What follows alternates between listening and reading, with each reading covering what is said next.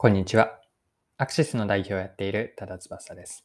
今回はマーケティングについてで、マーケティングのジョブ理論を取り上げます。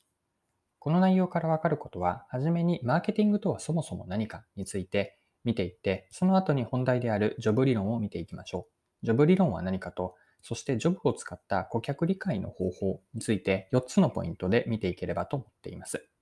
それでは最後までぜひお願いします。で、ジョブの話に入る前に、まずはそもそものマーケティングについてです。で、皆さんはマーケティングと聞いてどのようなイメージを持っている、持つでしょうか？マーケティングとは一体何でしょうか？で、これは私の一言の定義、説明の仕方があるので、それをここでは共有したいのですが、マーケティングとは顧客から選ばれる理由を作る活動全般です。もう一度繰り返しておくと、マーケティングとは顧客から選ばれる理由を作る活動全般なんです。選ばれるとはお客さんに買ってもらえるとか使ってもらえる、お店に来てくれる、あとは商品やサービスを指名される、こういったことを選ばれると言っています。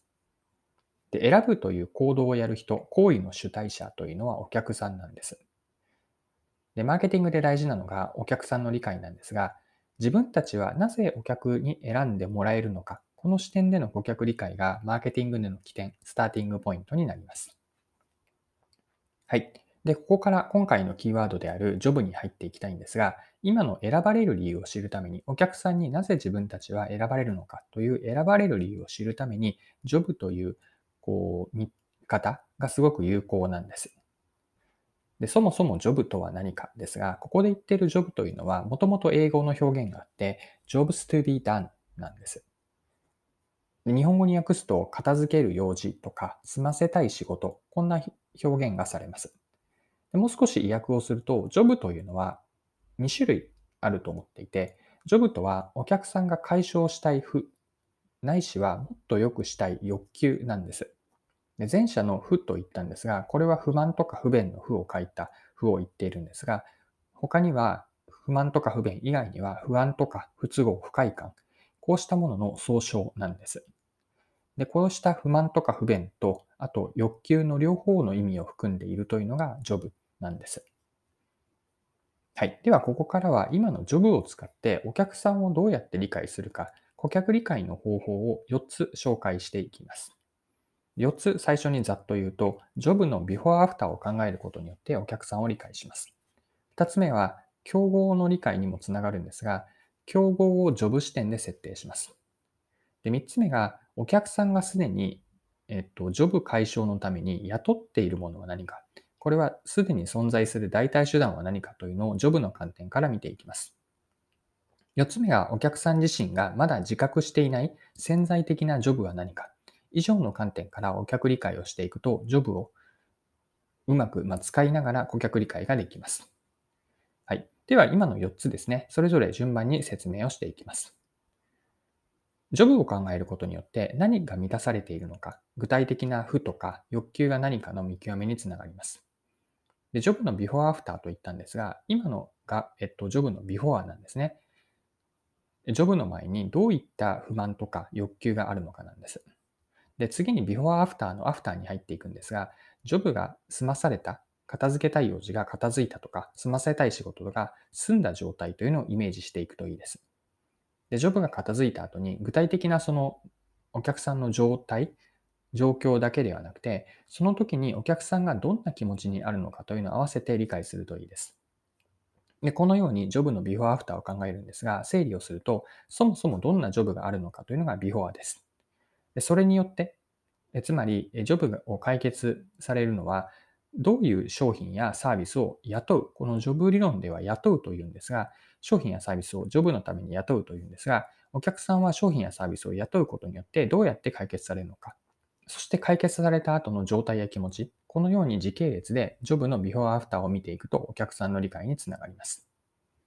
はい。では、二つ目の顧客理解、ジョブを使った顧客理解なんですが、これは、えっと、競合を見ることによって間接的にお客さんを理解します。まあ、競合をジョブ視点で設定するといいです。具体的にはお客さんが自分のジョブを解消したいと、解決したいと思ったときに、その時にお客さんの頭の中に浮かぶ選択肢、これらが競合になっていくんです。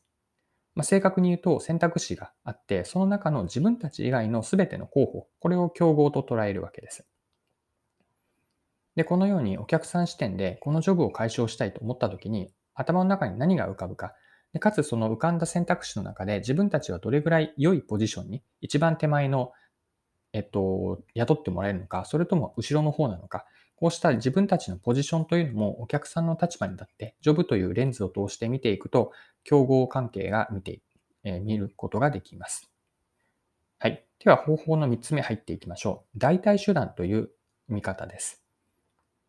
でさっきの話につながるんですが、自社以外のすでに存在するジョブの解決方法ですね。これが競合になっていくんですが、それを掘り下げることによって、自分たちの商品とかサービスの勝ち筋、どういうポイントで競合に勝っていけるのかというのを見出していきます。具体的には、すでに存在する代替手段ですね。これは自分たちにとっての代替手段で、今お客さんはどういうものを雇ってジョブを解消しようとしているのか。その雇うものが今現時点で足りていないもの、お客さんの欲求を満たすために足りていないものは何かという視点で見ていきます。でそこに足りていないものがあれば、今後自分たちがお客さんのジョブを解決する方法として、そこにビジネスチャンスがあるわけです。はい。では4つ目の方法、最後ですね、見ていきましょう。お客さん自身がまだ自覚していないジョブは何かなんです。で、ここはですね、マーケテマーケターの腕の見せ所があると思っていて、お客さん自身もまだはっきりと説明できなかったり、そもそも自覚すらしていないような潜在的なジョブを発見できるか、ここにえっと、ポイント、マーケターの腕の見せ所があります。で、確かに普段は自覚していない無自覚なんですが、何かしらの働きかけやきっかけによってそうだと気づかされれば、こう、課題が顕在化して明確なジョブになる。何としてでも解決したいと思える負とか欲求のことなんですが、これはいわゆるマーケティングの専門用語をここで使わせてもらうと、顧客インサイトなんです。すでに顕在化しているジョブというのは明確なニーズだと思っていて、それに比べてこの潜在的なジョブというのが顧客インサイトなんです。で顧客インサイト、潜在的なジョブというのはお客さんに直接尋ねても出てこないんです。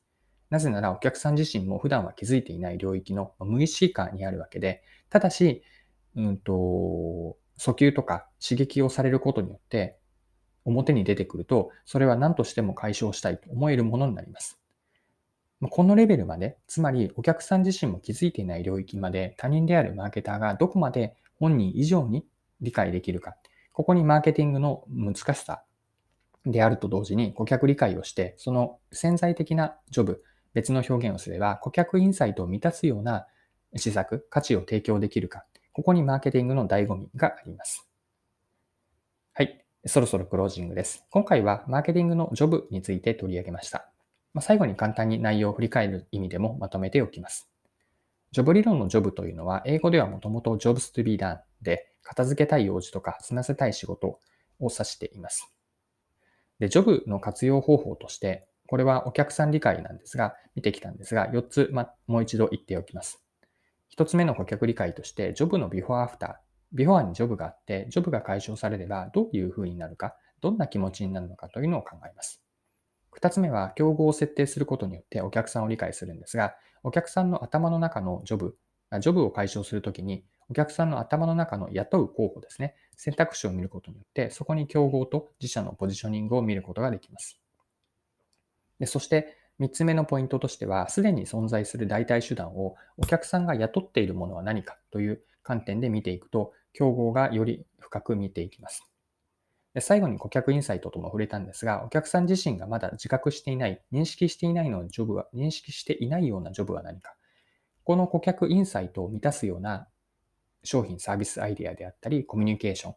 こう価値提供をやっていくというのがマーケティングになります。はい。今回も貴重なお時間を使って最後までお付き合いいただきありがとうございました。これからも配信は続けていくので、よかったら次回もぜひよろしくお願いします。それでは今日も素敵な一日にしていきましょう。